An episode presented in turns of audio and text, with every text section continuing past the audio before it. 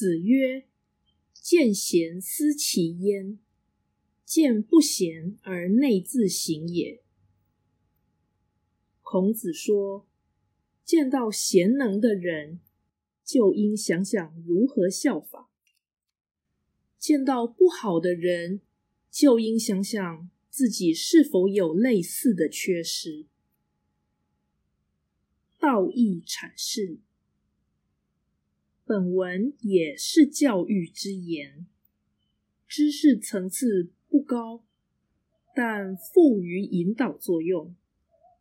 此说利用凡夫的比较心立论，劝人见贤思齐，这的确是因势利导之道。